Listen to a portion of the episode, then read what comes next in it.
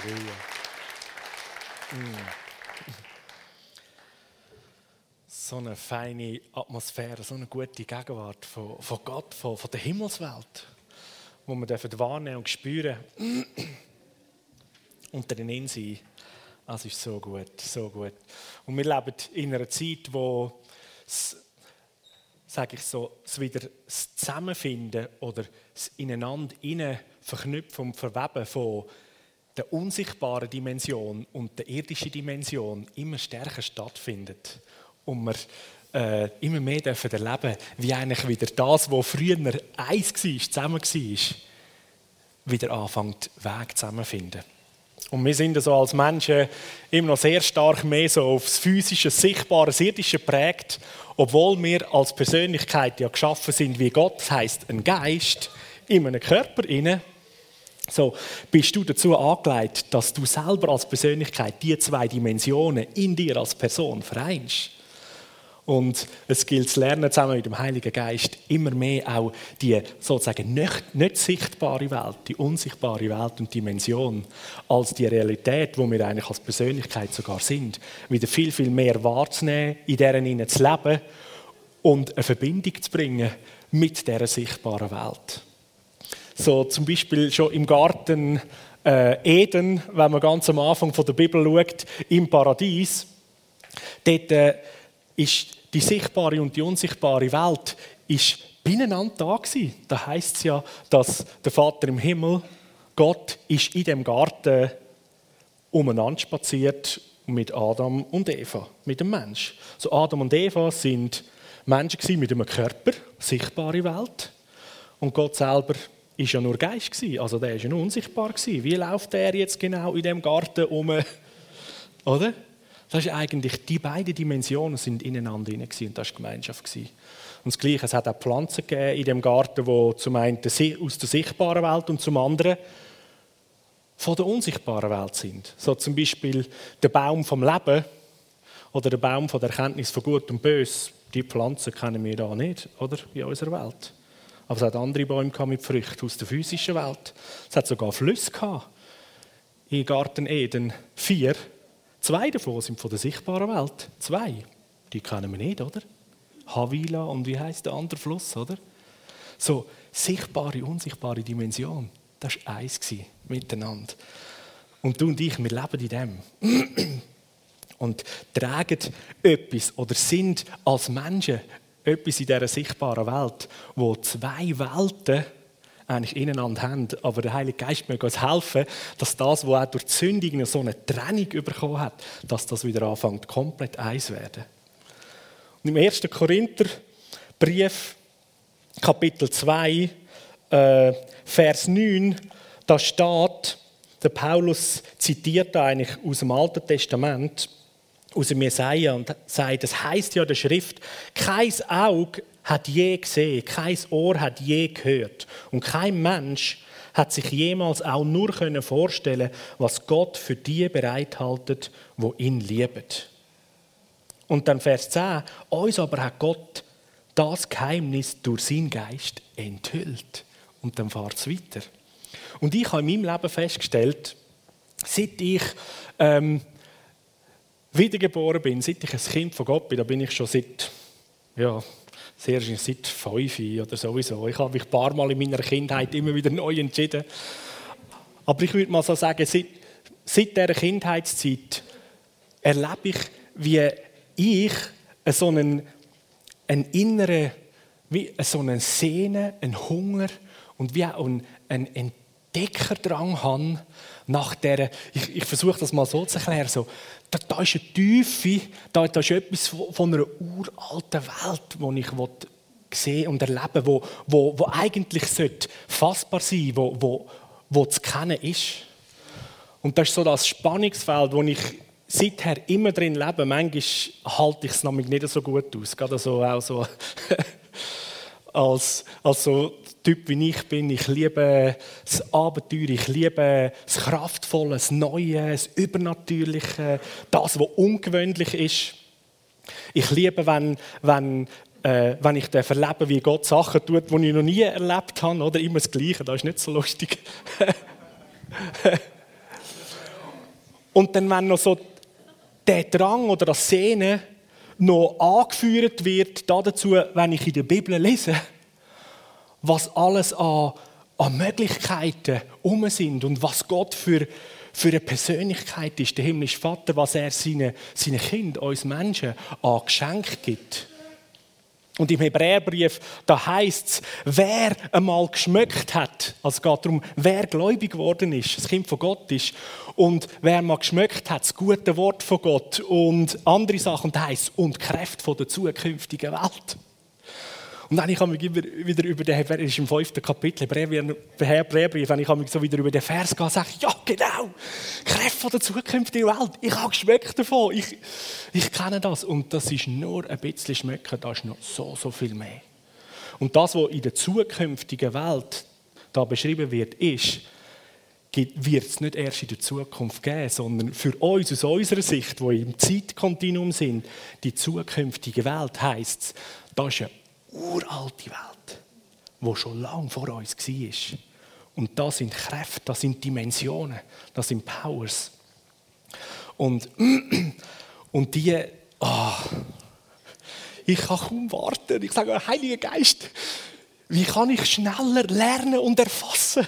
So, im Sinne von, ich kann noch nicht durch Wasser laufen, durch die Mauern durch bin ich bis jetzt noch nie gegangen.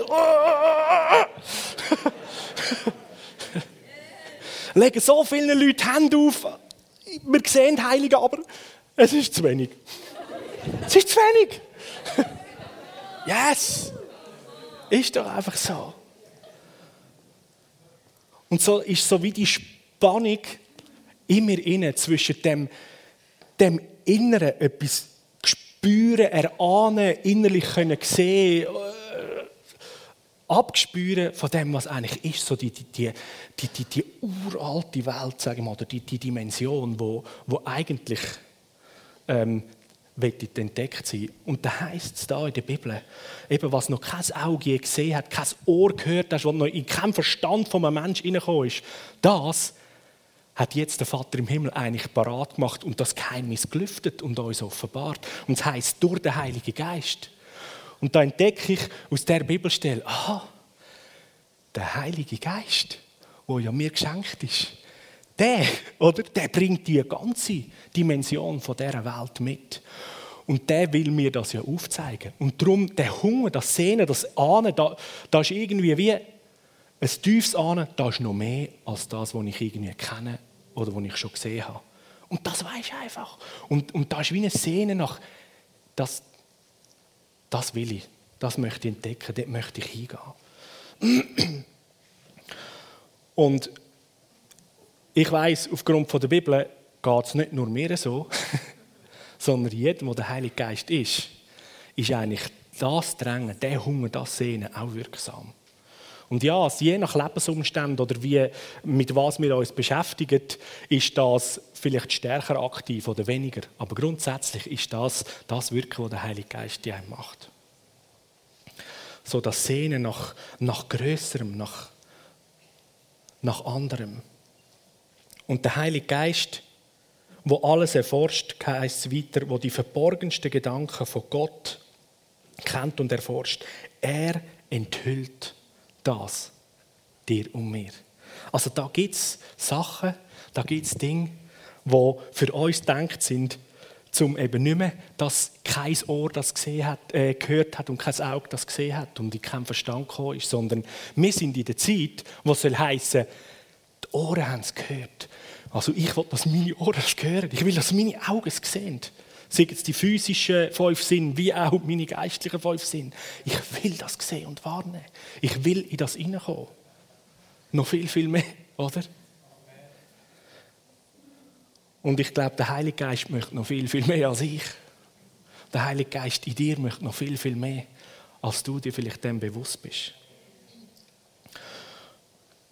Und dann ist der gleiche Paulus, der im Philipperbrief im dritten Kapitel, da beschreibt er, ähm, was, ähm, da beschreibt er zuerst einmal so in diesem Kapitel, er ist ja ein Schriftgelehrter, ein Pharisäer, ist jüdisch beschnitten, hat sogar das römische Bürgerrecht, kann x verschiedene Sprachen, also ist im Griechischen, im Hebräischen und im Aramäischen und noch anderem mächtig gewesen. Da war ein hochbegabter, hochstudierter Mann, der hat alles Ansehen gehabt, was man vor der menschlichen Welt haben kann. Und dann sagt er so, dort im Philipperbrief, hey Freunde, ich, seit ich Jesus kennengelernt habe, baue ich nicht auf das. Die ganze Leistung, sogar die fromme Gesetzesleistung als Jude, wo ich könnte sagen, ich gehöre zum äh, geliebten Volk, oder? Uns gehören alle Verheißungen zuerst. Und er sagt, auf das baue ich nicht. Sondern es ist das Vertrauen und der Glaube in die Person Jesus Christus, wo mein Leben neu gemacht hat, mir das Leben geschenkt hat. Er ist mein ganzer Stolz. Und sagt der Philipper, er ist unser Stolz. Oder? Das Vertrauen auf das, nicht eine Leistung, nicht was ich vorweisen kann. Und dann fährt er weiter und im Vers 12 heißt es, nicht Vers 12, Entschuldigung, im äh, Philipper 3, Vers 10, wo er sagt, ja, ich möchte Christus immer besser kennenlernen. Ich möchte Kraft, mit der Gott ihn von den Toten auferweckt hat, oder andere Übersetzungen sagen einfach, ich möchte Auferstehungskraft. Möchte ich an mir selber erfahren und will an seinem Leiden teilhaben, so dass ich ihm bis in sein Sterben ähnlich werde. Oder ältere Übersetzungen sagen einfach, ähm, weil der Satz ist grundsätzlich ziemlich kurz im Griechischen, wo es heißt, der Paulus sagt, ich möchte ihn kennen und die Kraft von der Auferstehung und ich will in der Gemeinschaft von seinen Leiden teilhaftig sein, so ganz kurz gesagt.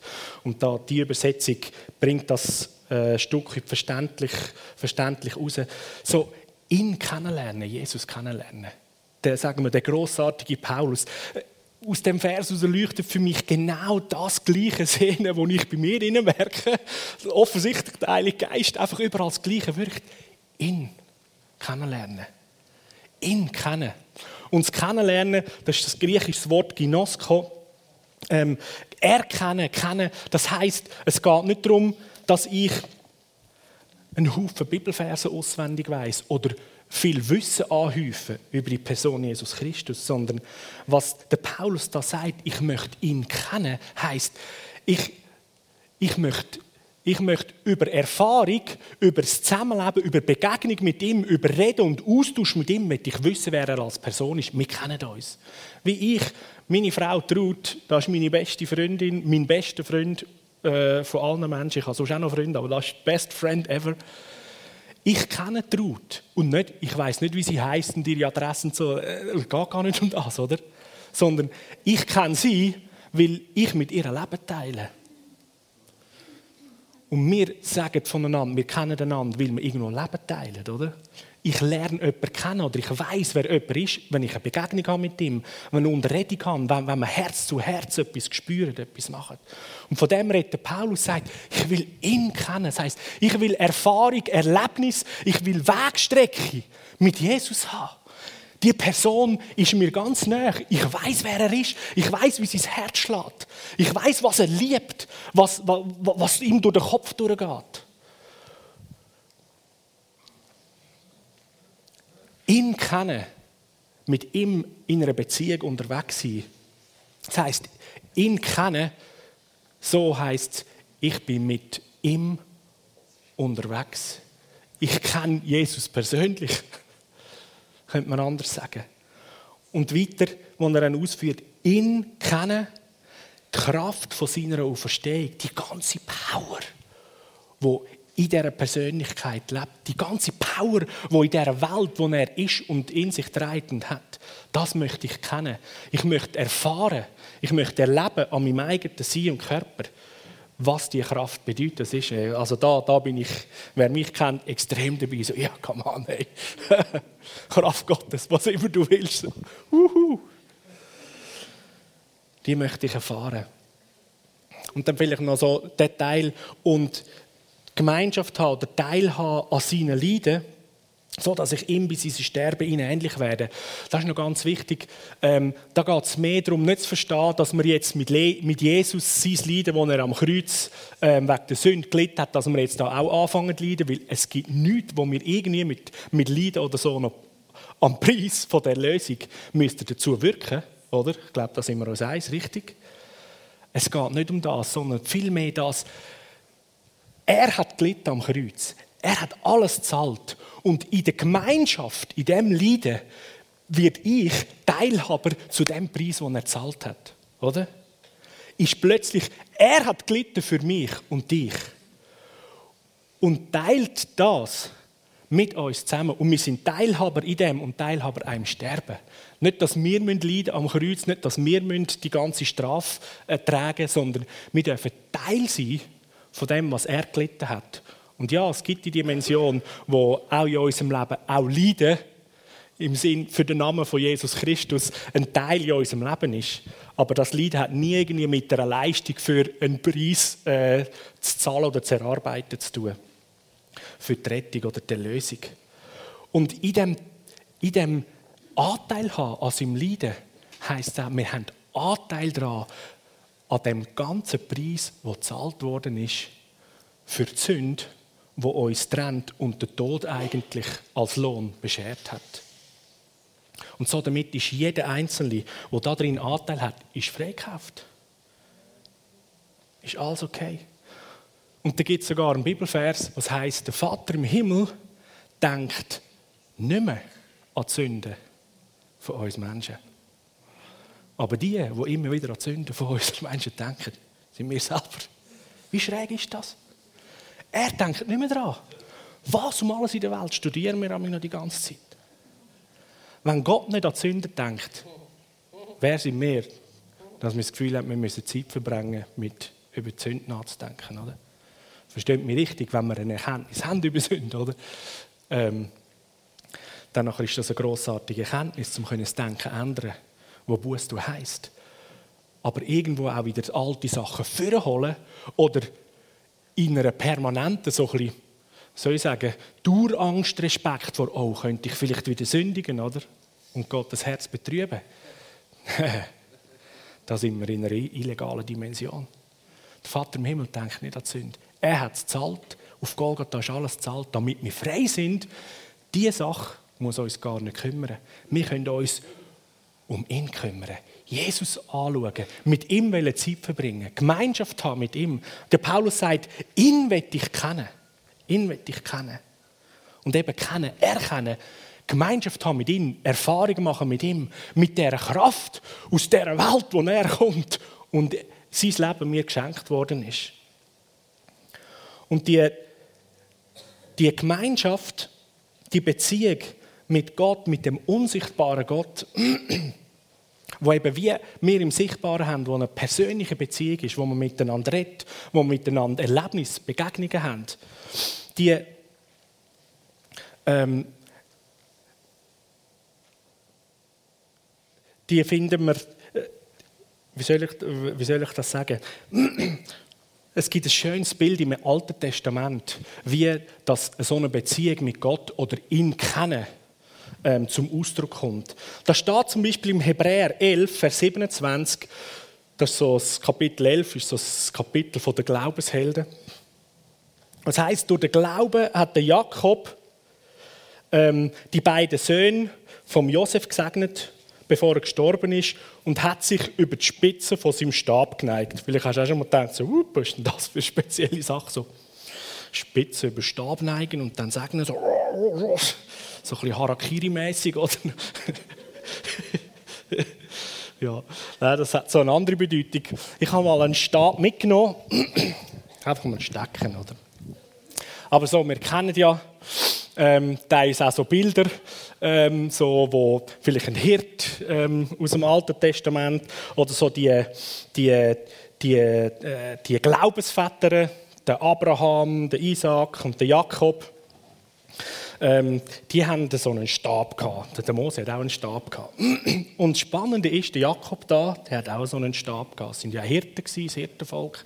Sie haben einen Stab gehabt. Und das Spannende war, dass der Stecken, der Stab, das ist sozusagen der ständige Lebensbegleiter gewesen, auch vom Jakob.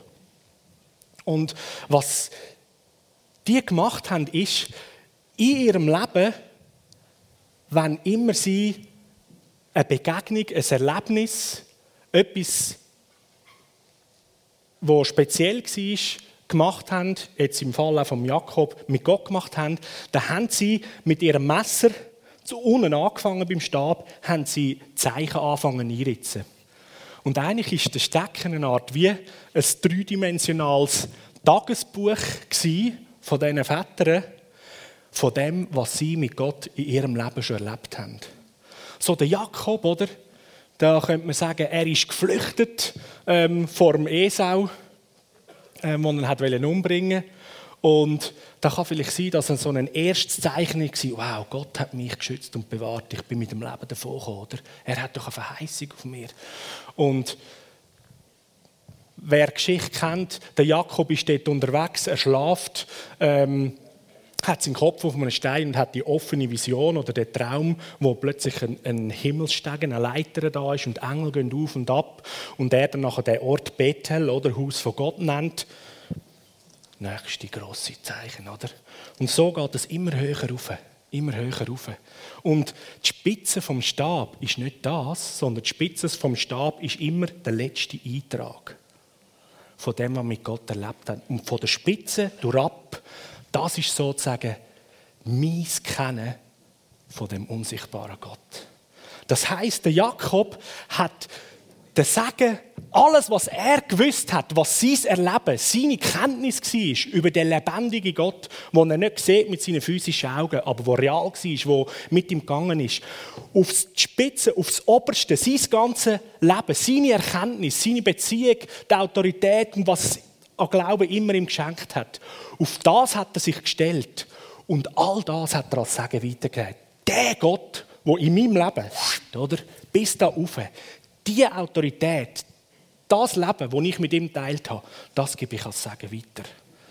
So, der Stab war ein Stück wie das offene Leben von einer lebendigen Beziehung von so einem äh, Mensch. Und so jetzt der Mose zum Beispiel.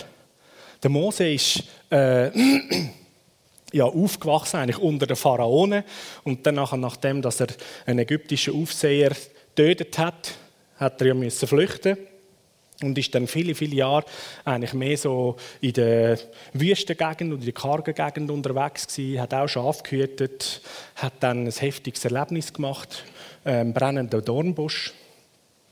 Und Gott hat mit ihm geredet. Ich denke, der Mose hat auch brennenden Dornbusch das war das Zeichen. Seine Unterhaltung, hey, ich schicke dir auf Ägypten, du wirst mein Volk rausbringen. So, ja, okay, ja, aber ich kann doch nicht schwätzen und so, oder? Ja, du hast einen Bruder, den Aaron. Dann kommt ihm entgegen, wow, Gott versorgt, Aaron kommt da hin, wow, oder? Und der Mose mit seinem Stab dort vor dem Pharao, und spannend war noch, dass Gott doch gesagt hat, ja, die glauben mir ja eh nicht und so weiter. Äh, sagt der Mose, oder? Zu, zu Gott. Und was hätte ich dann als Beweis? Und Gott hat mir dann so wie zwei, zwei äh, übernatürliche ähm, Zeichen erwiesen gegeben. Das eine ist gesagt, nimm den Stab, dein Leben, all das, was du mit mir hast, wirf es am Boden. Und dann wird es eine Schlange, oder? Pack es wieder und es ist nichts mehr. Andere war, dass er da in seine ähm, in Wamst, oder wie man, weiß nicht, was die, wie man die Kleidung gesagt hat, ähm, hat. Der Mose hat Gott kennt persönlich und der Stab hat ihm es eigentlich jeden Tag gezeigt. Das ist meins, ihn kennen. Alles, was ich mit ihm gemacht habe. Ich würde sagen, hey, bei jeder Plage hat er grossartig gezeichnet. Schon recht eine gute Spitze gehabt, oder? Und danach stehen sie vor dem Toten Meer, oder? Vorne Meer, wir können nicht weiter hinten dran, die ägyptische Armee. Was machen wir jetzt? Das ganze Volk, hey, Mose, jetzt hast du uns da die Scheiße rausgeritten. Was machen wir jetzt, oder? Und der Mose, der sozusagen als, als Leiter da steht, wieder eine Unterredung hat, weil er kennt ja Gott persönlich, oder? Und was, was hat ihm Gott gesagt, was er machen soll? Der Stab. Ich glaube, es ist nicht irgendwie um einen Stecker gegangen, wo das Zauberdings war, oder? Es war vielmehr, der Vater im Himmel sagt, hey, wir haben doch eine Beziehung zusammen. Du weißt doch, wie mächtig ich bin. Setz die Mächtigkeit von mir in unserer Beziehung ein. Und das Meer ist auseinandergegangen, oder? Der Mose hat eigentlich sein ganzes Leben von Vertrauen und Kennen von Gott kennen, dort hineingelegt, oder? Und entweder tut etwas oder wir sind alle tot. That's it. Sein Leben reinlegen. Und in der Wüste hat er es noch weitergemacht, oder? Wieder sein Leben am Felsen. Das, was er an Vertrauen hatte, Beziehung mit Gott und Wasser kommt raus. Ich will ihn kennenlernen. Ich will ihn besser kennen.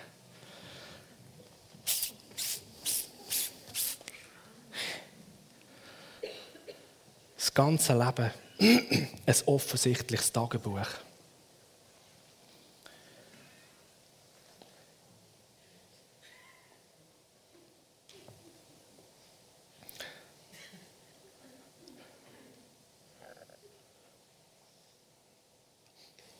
Und dann heißt es zwei Vers weiter, Philipper 3, Vers 12, wo der Paulus sagt, es ist also etwa nicht so, dass ich das alles schon erreicht hätte und schon am Ziel wäre.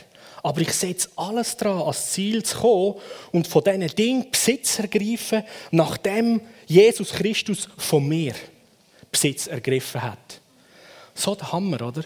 Und ich habe das Gefühl, wir stehen teilweise in der Gefahr, oder je nach Prägung oder Glaubens, sagen wir Glaubensüberzeugung, die man als Christ hat, steht man in dieser Situation, dass die zukünftige Welt und je nachdem der Vers da aus dem 1. Korintherbrief, den ich euch gelesen habe, das, was noch kein Auge je gesehen hat, kein Ohr gehört hat, hat Gott ihnen bereitet. Das ist alles für, wenn wir mal gestorben sind, oder? Erst dann, wenn wir dann mal in den Himmel kommen, oder? Aber der Paulus sagt da als Lebendiger, hey, ich habe es noch nicht erreicht, aber ich setze alles dran und ich jage dem Ziel nach. Was? Zum von diesen Dingen Besitz ergreifen, nachdem Christus von mir Besitz ergriffen hat. Das heisst, im Leben, im Jetzt inne, ist es offensichtlich so, weil Paulus macht das, ich würde sagen, der Post hat einiges verstanden. ähm, Vertrauens, vertrauenswürdiges Vorbild und der Heilige Geist in mir sagt ähnliches. hey, lasst uns nicht in der Gefahr stehen, wenn man sich bekehrt hat und gläubig ist, die Zeit bestmöglichst noch verbringen, damit wir nachher die zukünftige Welt und Kräfte der zukünftigen Welt erleben können. Also wisst ihr, was ich meine? Es ist irgendwie so, hat man sich bekehrt, okay, für die einen ist Geistestaufe dann noch ein Highlight und dann eins, zwei Geistesgaben erleben, aber nachher gilt es je nachdem, zum äh, die vielen Wochen und Monate und Jahre einfach so als Christ gut zu verbringen, oder?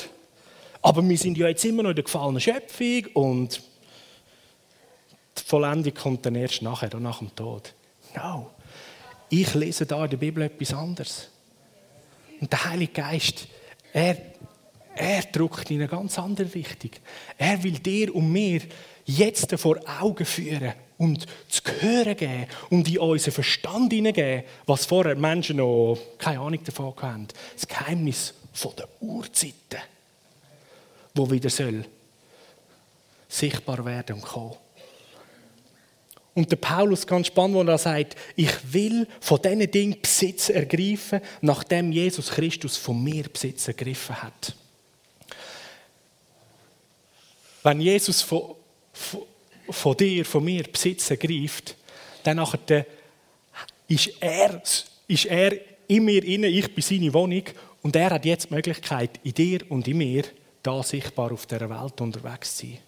Und ich denke, wenn wir das mit dem Bild vom Stab nehmen, wo Jesus ans Kreuz gegangen ist und nachher wieder auferstanden ist und mit seinen Jüngern zusammen war, so das letzte Mal, hat er ihnen irgendwo doch auch gesagt, hey, meine, also mir ist alle Macht im Himmel und auf Erde gegeben und jetzt schicke ich euch, so wie ich gesendet worden bin, vom Vater im Himmel, so sende ich jetzt euch. Der Paulus sagt, jetzt sind wir Botschafter anstelle von Jesus Christus. Und Jesus, der am Kreuz gestorben ist, er ist auferstanden, er hat den Tod überwunden. Und ich könnte mir so vorstellen, wenn wir bildlich sagen, Jesus hat seinen Stab gehabt, alle persönlichen Erlebnisse mit dem himmlischen Vater, all das, was gegangen ist, am Schluss das Kreuz, die Verstehung und die letzten Minuten mit seinen Jüngern, der Austausch mit dem Petrus von der Liebe und so weiter. Und sagt, gang du, weid meine Lämmer, gehen in alle Welt, wecken die Toten auf, heilen die Kranken, machen zu Jünger. Und was er ihnen aufgetragen hat. Und dann ist er in den Himmel aufgefahren. Und er hat ihnen sein Leben, seine Beziehung hinterlassen gesagt, jetzt sind ihr an meiner Stelle da. Und die zwölf Jungs, die haben den Stecker von Jesus aufgenommen. Und weißt du, was der Hammer ist? Von dem Moment an, wo du ein Kind von Gott bist, kommst du das Leben von Jesus über. Weißt du, was die Spitze vom Stab von Jesus ist? What? wow. Hä? So, wenn immer irgendwo es darum geht, können wir beten, können wir Hand auflegen für eine Heilung, dann kannst du deine Hand aufstrecken und du lehnst auf die Spitze von deinem Stab.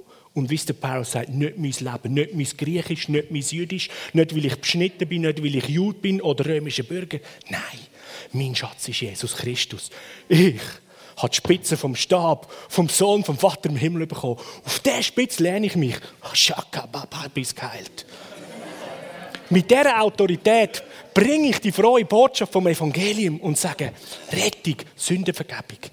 Jetzt da, auf dem Platz, no problem. Der Papi im Himmel hat alles zahlt.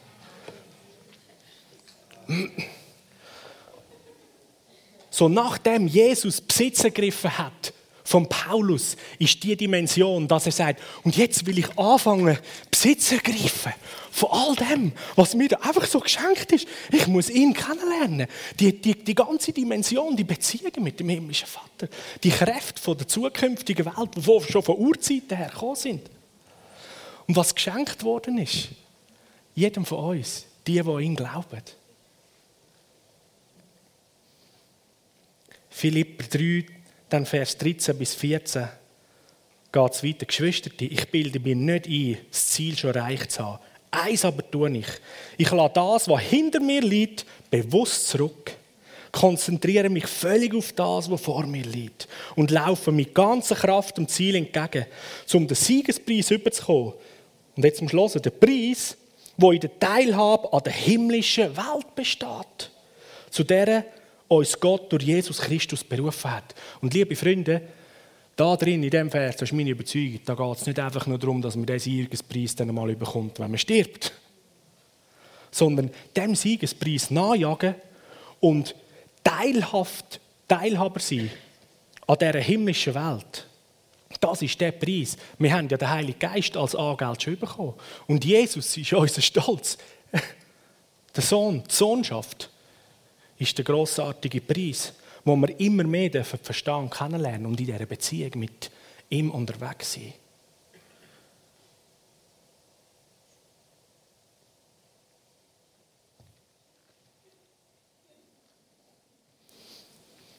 So die, die Aussagen oder die Gedankenwelt, wenn man so den Paulus kennt, eben im Korintherbrief, da Philipperbrief, im äh, Im Epheserbrief äh, kommt das zum Ausdruck und dann auch im Hebräerbrief.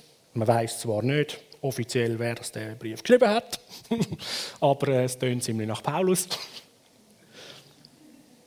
Und wenn es nicht er selber war, war es einer von seinen Jungs. die, die, die haben das gleiche Gedanken gut getragen. Vielleicht war es sogar eine Frau, die es geschrieben hat. Die können sowieso viel schöner schreiben als Männer. Hätte man es auch besser vorlesen in anderen Gemeinden.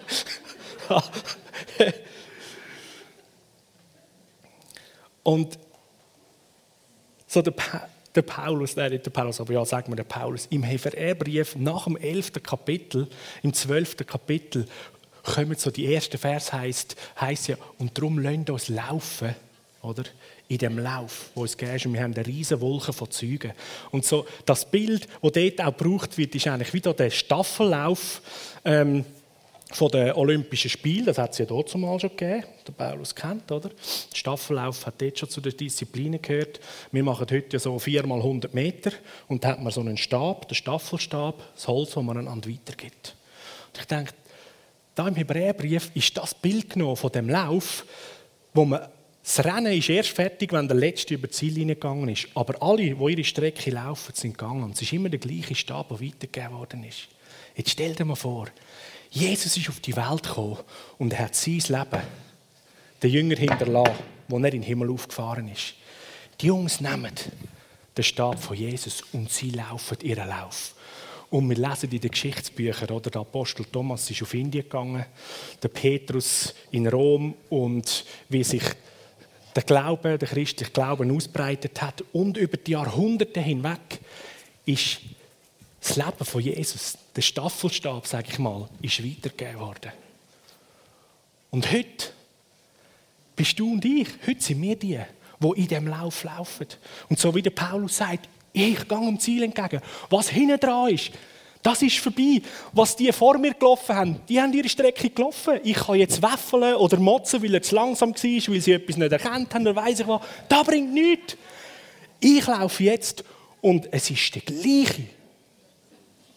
Staffelstab, es ist das gleiche Leben von Jesus. Und wenn ich ihn kennenlerne, in der Beziehung mit ihm gehe, wow, dann kann ich in meinem Lauf, wo mir geht, in meiner Strecke, kann ich etwas von dieser zukünftigen Welt anfangen leben und Besitz ergreifen von dem, was mich Besitz ergriffen hat. Und ich laufe den Lauf, solange mir die Strecke gegeben ist. Und die Wolken den Zeugen, das sind, kann man sagen, all die, die vor uns schon gelaufen sind, ihre Strecke gelaufen haben. Und die stehen jetzt sozusagen, das ist wie bei dem Staffellauf, oder? Wenn du deine Strecke gelaufen bist, ein bisschen ausschnaufen und du schaust und sagst, yes, gang, gang, gang, oder? Und dann kommt der nächste, ja, oder? Und du fieberst mit, oder? Und so, weil man gehört ja alle zusammen.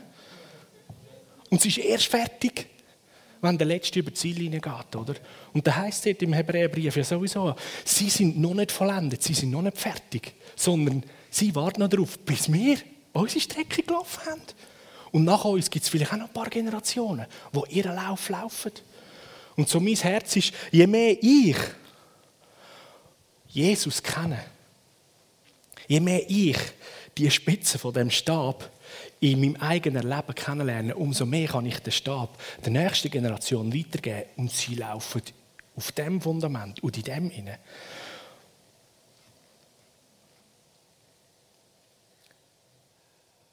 Und das, was der Vater im Himmel schon seit Urzeiten bereitgehalten hat, wird immer mehr erlebbar und sichtbar. Unsere Welt wartet auf das. Die Welt wartet schon seit Jahrhunderten, dass die Söhne offenbar werden.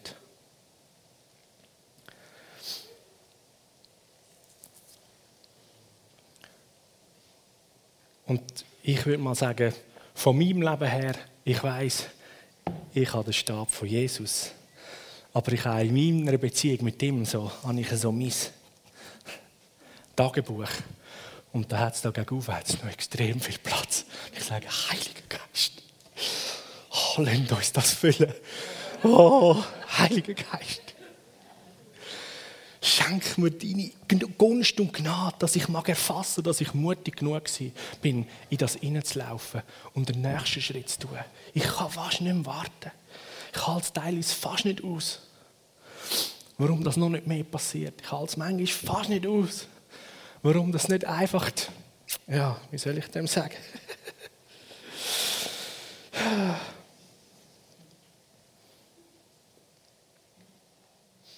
Warum das nicht einfach so geht, dass es Klick macht und ich mit dem, was ich bin, Jesus einfach den vollen Freiraum geben kann und nichts irgendwo hinderlich ist an meinem Verständnis oder an meinem Vertrauen oder Glauben oder Erkenntnis, dass er einfach kann, als, als wäre an null Barriere einfach kann durchscheinen und durchwirken und einfach sein.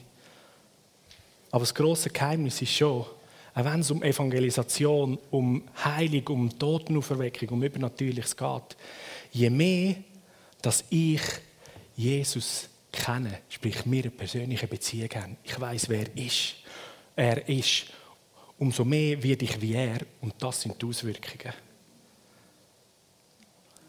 Sich heftig anstrengen und sagen, ja, jetzt muss ich noch noch ein mehr ähm, das Evangelium ähm, erklären. Oh, jetzt muss ich noch mehr äh, versuchen, Zeugnis zu erzählen.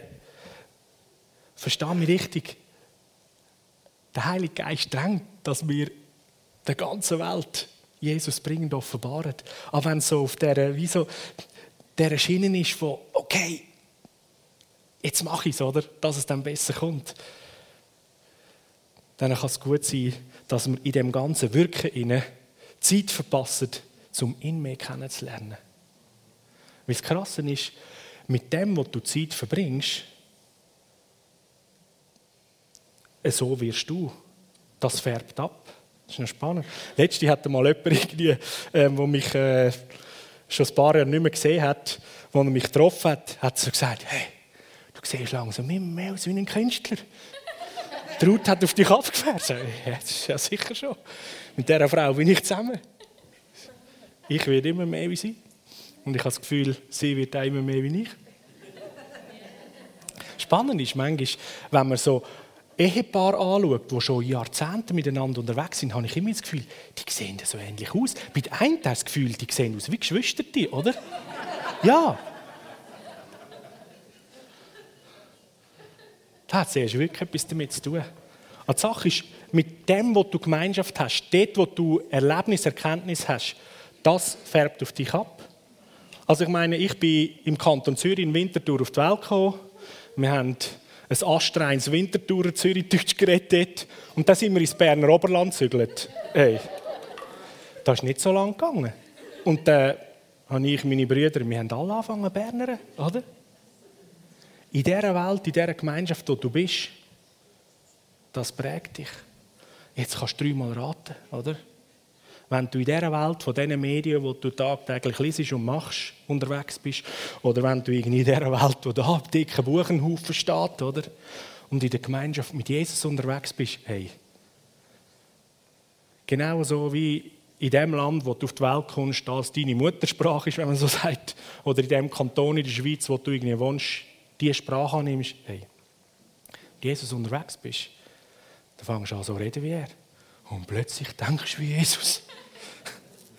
Und plötzlich wird es extrem gross und intergalaktisch und unmöglich möglich. Und wow. Ich will ihn kennen, sagt der Paulus. Und die Kraft der Auferstehung selber erfahren. In. Du hast ihn bekommen. Und ich will einfach so als ein, wie so ein, ein prophetischer Akt ähm, das für jeden von uns möglich machen. das ist einfach ein, was ist das für ein Holz? Ich weiß es nicht. Ein Eschen oder Buch oder so. Das ist einfach ein Holzstecker. Da drin hat es keine Zauberkraft, okay? Aber in einem prophetischen Akt heisst es, dass man sichtbar etwas macht, wenn ich in der unsichtbaren Welt eine Realität ist. Und wenn du das wettest, so wie wenn dich das angesprochen hat heute Abend, wie der Paulus, der da eigentlich in, der, in dieser Aussage sagt, der Philipper, ich will einfach ihn kennen, ich will ihn mehr kennen. Und er hat von mir Besitz ergriffen, ich will von ihm Besitz ergreifen in meinem ganzen Leben auf die Spitze von seiner Spitze mich können und sagen und Salbung ausbreiten und die Kräfte von der zukünftigen Welt, eigentlich von der ursprünglichen Welt kennen und aus deren heraus leben. Dass du einfach die Möglichkeit hast, um den Stab zu greifen, bevor du spielst, Susanne. Willst, willst du da mal sagen, ich will den Stecken haben? Hä? Soll ich das sagen? Ja, willst du? Ich will. Halleluja, also gut. da steht es für das Leben von Jesus, weil das ist dir geschenkt. Das ist uns geschenkt, das ist sein Leben. Und du nimmst es, weil du ihn kennengelernt hast. Und du laufst mit seinem Leben. Und jeden Tag, jede Minute, ob du dich gerade gut fühlst oder nicht, es ist immer seine Spitze dort drauf stehst du. Ob wir aus einem Burnout rauskommen, ob wir aus einer Vergangenheit rauskommen, wo wir null etwas vorweisen können. Es ist sein Leben, seine Spitzen, oder? Ob wir hunderte von Diplomen und obergescheit sind, es ist immer seine Spitze. Das ist das, was der Paulus sagt. Und das kennenlernen und in dem hineinlaufen, in der Gemeinschaft mit ihm. Wow, Halleluja. Yes. Und auf dieser Spitze spielst du jetzt. Halleluja. Und während Susanne spielt, ich stehe einfach da unten mit dem Stab und du kannst vorbeikommen und einfach so als prophetischer Akt sagen, wie der Paulus, ich will ihn kennen. Sein Leben hat von mir Besitz ergriffen und ich ergreife Besitz von seinem Leben. Und du sollst ab dem heutigen Abend viel bewusster wissen, hey, der Paulus hat gesagt, was, hin, was, was war, was hinter mir ist, das ist hinter mir, okay? Und das, das spielt nicht so, sagen wir, in dieser Dimension spielt das nicht einmal eine Rolle, sondern in jedem Moment ist es sein Leben, wo du ergreifst. Und du kannst im schlechtesten Moment von deinem Leben, kannst du als Kind von Gott sagen, mein Vertrauen ist auf Jesus, meinem Stolz. Er liebt mich, er hat zahlt für mich. Und egal, was da rundum jetzt alles mich anlügt oder sagt, und sie mögen vielleicht sogar recht haben, aber der himmlische Daddy hat schon zahlt. Jahu. Und das stellt mich wieder in die Position, dass ich darf aus dem Leben von ihm unterwegs sein Okay. Und dann laufst die nächsten Tage, Wochen und Monate laufst in dem Bewusstsein, ihn mehr kennen. Und du hast schon mal seine Spitze vom Stab als der Startpunkt. Wie heftig ist das, oder? Und dann die Dimensionen von diesen Kräften können immer mehr erfassen. Und Teilhaber zu sein an seinem Leiden heisst, du bist in jedem Moment bist du Teilhaber am Preis, den er gezahlt hat. Er hat zahlt und weil zahlt ist, denkt der Vater nicht mehr an irgendwelche Sünden. Er denkt nicht dran. Yes, ist das gut, oder? Dann lässt sich das, was hinten ist, extrem gut vergessen. Hinter uns lassen. Yes. Auch die grossartigen, guten Sachen. Hey, der Paulus der hat einen Haufen Zeichen Wunder erlebt. Er gesagt, hey, ich schaue vorwärts. Da hat es noch viel mehr davor. Ich will, ich will vorher schauen. Freunde, wir haben so viel Segen und Gunst da in unserer Gemeinde erlebt. Aber lasst uns nicht stehen bleiben bei dem. Das Potenzial ist vorne dran. Okay? Da ist eine Welt vor uns. Da ist eine Stadt vor uns, wo noch so viele Menschen die Liebe von Jesus noch nicht erfahren und erlebt haben. Aber es hat in diesem Raum einen Haufen Menschen, die reale Arme haben, die jemanden umarmen können. Und in dem, dass du einen Menschen umarmst, hat Jesus dich umarmt, weil er hat von dir Besitz ergriffen. Und wenn du einen umarmst auf der Spitze von Jesus, wow, der ganze Himmel fließt in den Menschen. Yes, okay. You come. Halleluja.